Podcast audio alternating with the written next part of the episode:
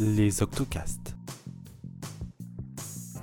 Les podcasts qui révèlent les informations scientifiques avec une octave d'avance.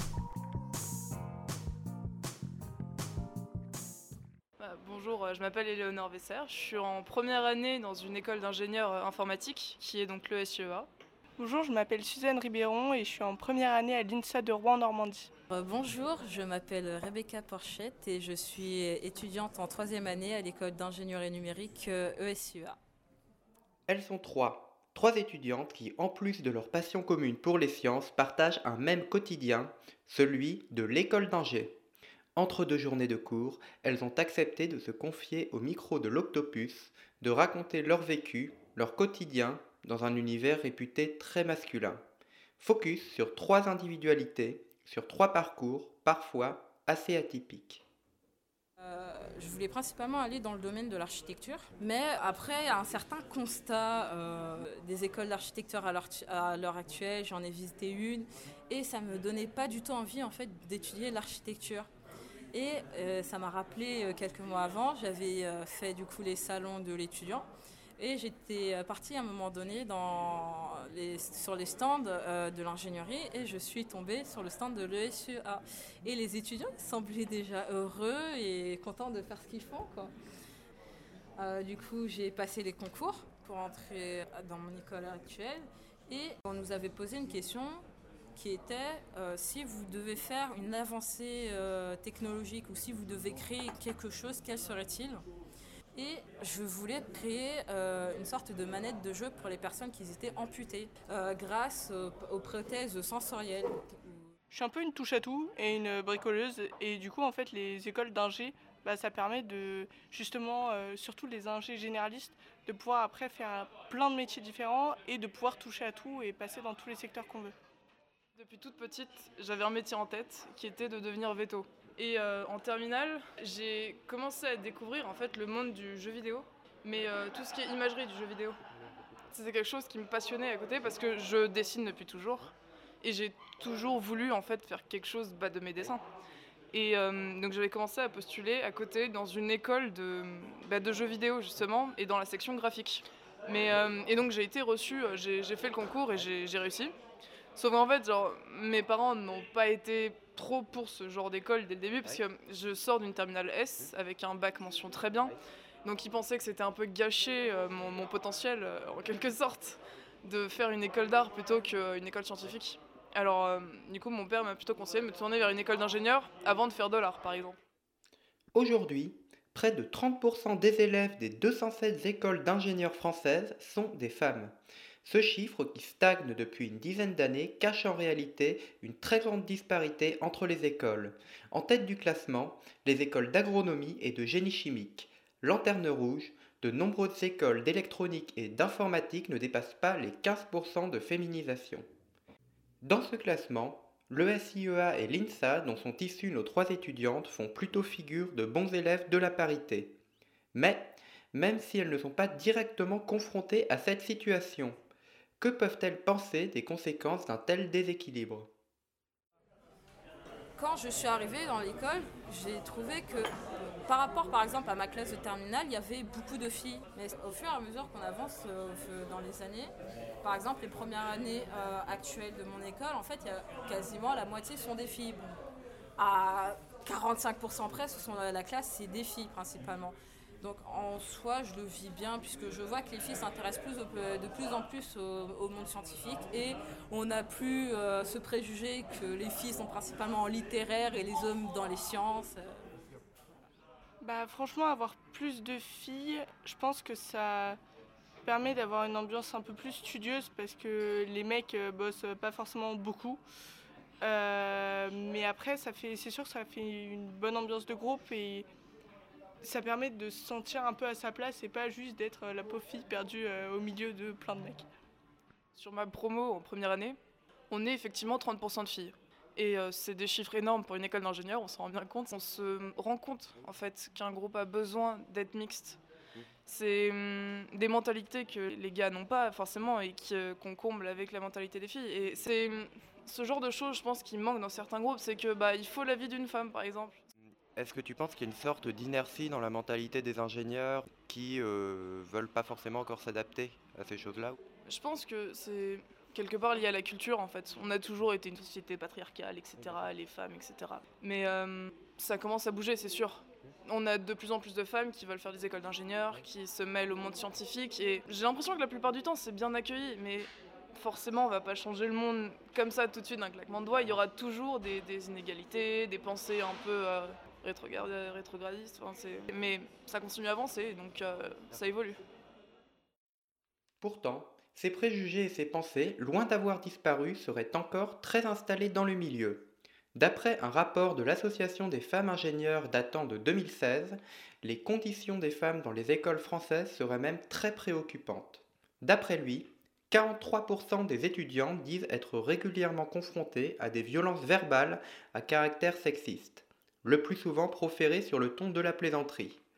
Cet argument, avec celui de la cohésion du groupe, c'est aussi eux qui sont utilisés pour justifier l'existence dans certaines institutions, parfois très prestigieuses, de fichiers, de groupes Facebook ou de pages web, notant ou commentant la sexualité supposée des étudiantes. Voici venu le moment d'introduire un nouveau personnage à ce récit. Ancienne élève dans une école de Strasbourg, Alice garde quant à elle un souvenir amer de l'ambiance lors de ses années d'études. Elle évoque le long processus qui l'a conduite à prendre pleinement conscience d'une situation qui à l'époque paraissait évidente. Elle nous apporte également ces éléments d'explication du phénomène.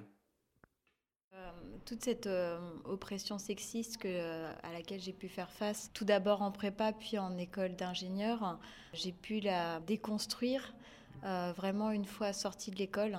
Et en sortant un peu du microcosme de l'école d'ingé, parce qu'en fait, euh, on est, euh, pour ceux qui ne savent pas, dans les écoles d'ingé, on a une culture euh, de confraternité assez importante, où on fait énormément d'activités ensemble, et en fait, on a l'impression d'embrasser le monde, et finalement, on est dans, un, dans, dans, une, toute petite cage avec des gens qui sont issus des mêmes milieux, qui ont à peu près les mêmes visions et valeurs. Selon elle, la situation n'aurait rien d'une fatalité. Elle serait l'aboutissement d'une suite de choix conscients, d'un processus historique d'affirmation du patriarcat qui n'a pas toujours été aussi présent. L'éducation des femmes euh, du XVIIe jusqu'à, jusqu'au XXe siècle, elle a été euh, très orientée sur euh, l'assignation aux devoirs de la maison, la limitation des domaines de, savoir. Par exemple, il y a beaucoup de traités du XVIIe, XVIIIe, XIXe qui, qui expliquent que si les femmes accédaient aux sciences, elles n'en tireraient que de la vanité. Et euh, je pense qu'en fait, euh, c'est pas juste euh, un folklore historique, mais que finalement, ce sont des, éléments en fait pris ensemble et analysés vraiment avec cette profondeur historique. On, se rend bien compte qu'en fait, ils ont une prise assez forte dans notre culture. Pourtant, de nombreux exemples de brillantes réussites féminines dans des milieux très masculins existent. Pour Alice, très critique à ce sujet, cela ne prouve en rien une diminution du sexisme dans l'enseignement.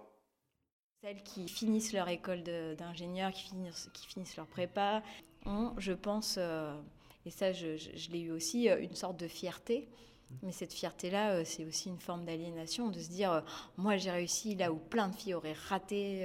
et finalement, je me suis souvent dit que j'avais pas envie d'être prise pour la, la femme ingénieure, euh, ah bah vous voyez bien, il y a des ingénieurs, enfin, et de ne pas être l'arbre qui cache la forêt, et de ne pas jouer ce faux rôle en fait. Euh, mon histoire, ma trajectoire personnelle ne disent pas ça, et je veux pas que euh, on utilise mon histoire ou ma personne pour, pour raconter cette histoire de mérite des femmes qui, si vraiment elles sont travailleuses, bosseuses et qu'elles ne font pas de la sensiblerie et eh bah ben, en fait elles peuvent s'en sortir parce que c'est un milieu de bonhomme mais alors euh, si toi aussi tu fais ton bonhomme euh, tu vas y arriver quoi. Le tableau que nous décrit Alice semble bien pessimiste mais derrière cette apparence inébranlable il existerait des moyens simples de changer les choses.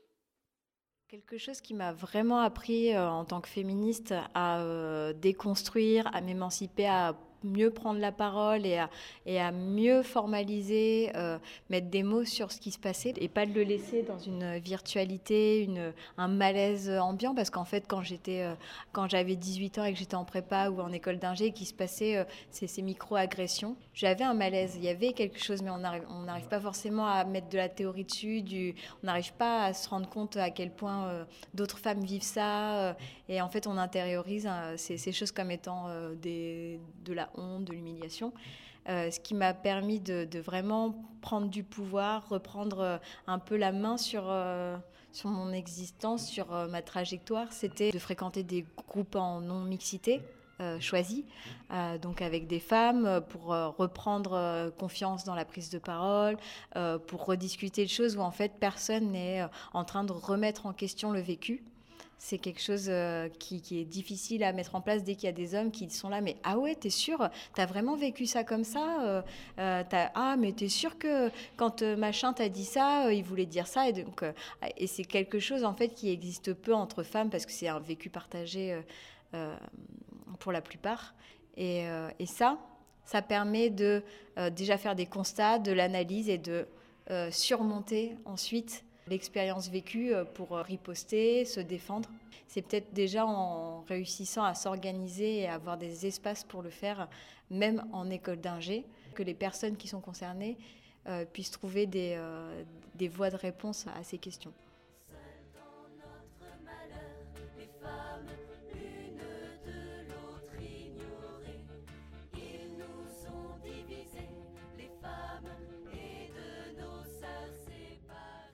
Le sexisme dans l'enseignement supérieur n'est évidemment pas endémique aux écoles d'ingénieurs. C'est un phénomène rampant qui traverse toute la société, même s'il se cristallise plus à certains endroits qu'à d'autres. De par sa nature subjective, toutes les études statistiques du monde ne pourront jamais remplacer le pouvoir de la parole, le partage du sensible. En tout cas, l'avenir questionne. En cette période de remise en cause d'un patriarcat encore bien vivace, on peut se demander si la simple parité suffira à gommer des schémas de pensée bien intégrés dans les esprits. Dans ce futur qui s'écrit au féminin, les étudiantes sont aux premières loges du changement. Pour elles, le souvenir des années d'études restera gravé dans leur vie, espérons-le, comme celui d'un agréable moment. Je pense que le SEA est l'une des meilleures parties euh, euh, études de ma vie. C'est une voie de m'enrichir intellectuellement, mais aussi enfin, socialement, étant donné que c'est une nouvelle vie, je suis loin de chez moi, je suis loin de mes parents, je suis loin de tout. Et euh, c'est aussi apprendre une manière de penser, apprendre à résoudre des problèmes en fait et à, et à grandir, à pouvoir se projeter euh, ensuite euh, dans un métier qu'on aime. C'est déjà mon avenir. Mais c'est aussi genre des années très importantes de ma vie parce que je sais déjà très bien que à partir de cette année, il y a déjà deux ou trois personnes que je vais garder pour le reste de ma vie.